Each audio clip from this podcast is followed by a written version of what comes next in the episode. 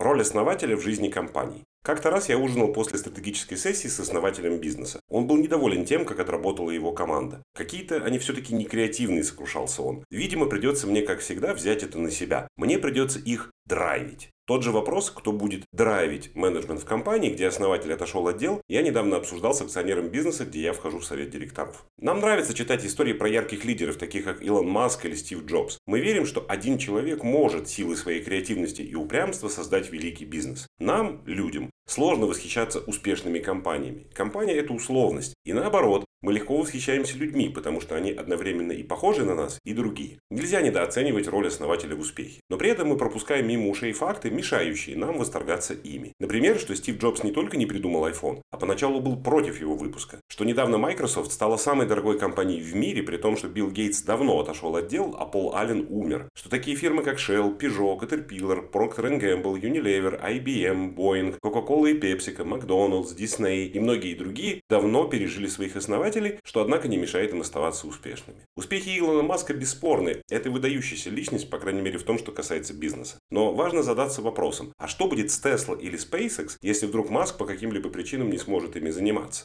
Умрет от болезни, впадет в депрессию, решит, наконец, посвятить себя себе и детям, которых у него шестеро. Сила бизнеса определяется не мощностью личности создателя, а его способностью воспроизводить свой успех на длинном горизонте. Его независимостью от одной или нескольких персон, какими бы выдающимися они ни были. На мой взгляд, будущее бизнеса, которому нужен внешний раздражитель в виде совета директоров или основателя, чтобы оставаться успешным, под вопросом. Высший пилотаж любого предпринимателя – создать бизнес, способный жить без него и после него. И не просто повторяющий рутинные процессы, но и развивающийся, способный двигаться по орбите, на которую вывел его предприниматель, без посторонней помощи. Я немало в жизни видел выгоревших основателей бизнесов, которые давно бы с удовольствием занялись чем-нибудь другим. Но они угодили в классическую ловушку. Они сами были настолько харизматичны, яркие и активны, что рядом с ними не приживались люди сопоставимого калибра. Чем ярче акционер, тем чаще его окружают люди средних способностей, на фоне которых ему проще блистать. Для сбора выдающейся команды, способной двигаться вперед и без командира харизматика, необходимо приложить осознанные усилия. Совет директоров может в этом очень помочь. Чаще всего я вхожу в советы, созданные именно с этой целью – отцепить бизнес от личности предпринимателя, помочь ему встать на собственные ноги, заложить в ДНК компании ген инициативы и креативности. Задача не из легких, но спотыкается она чаще всего не об отсутствии нужных специалистов на рынке, а о недостаток воли первого лица завершить начатое. На словах акционер устал и хочет отдохнуть, на деле норовит снова пересесть на водительское кресло с криком «они без меня не справятся». Перед началом любого проекта по стратегии я прошу владельцев поделиться со своей будущей ролью в жизни предприятия.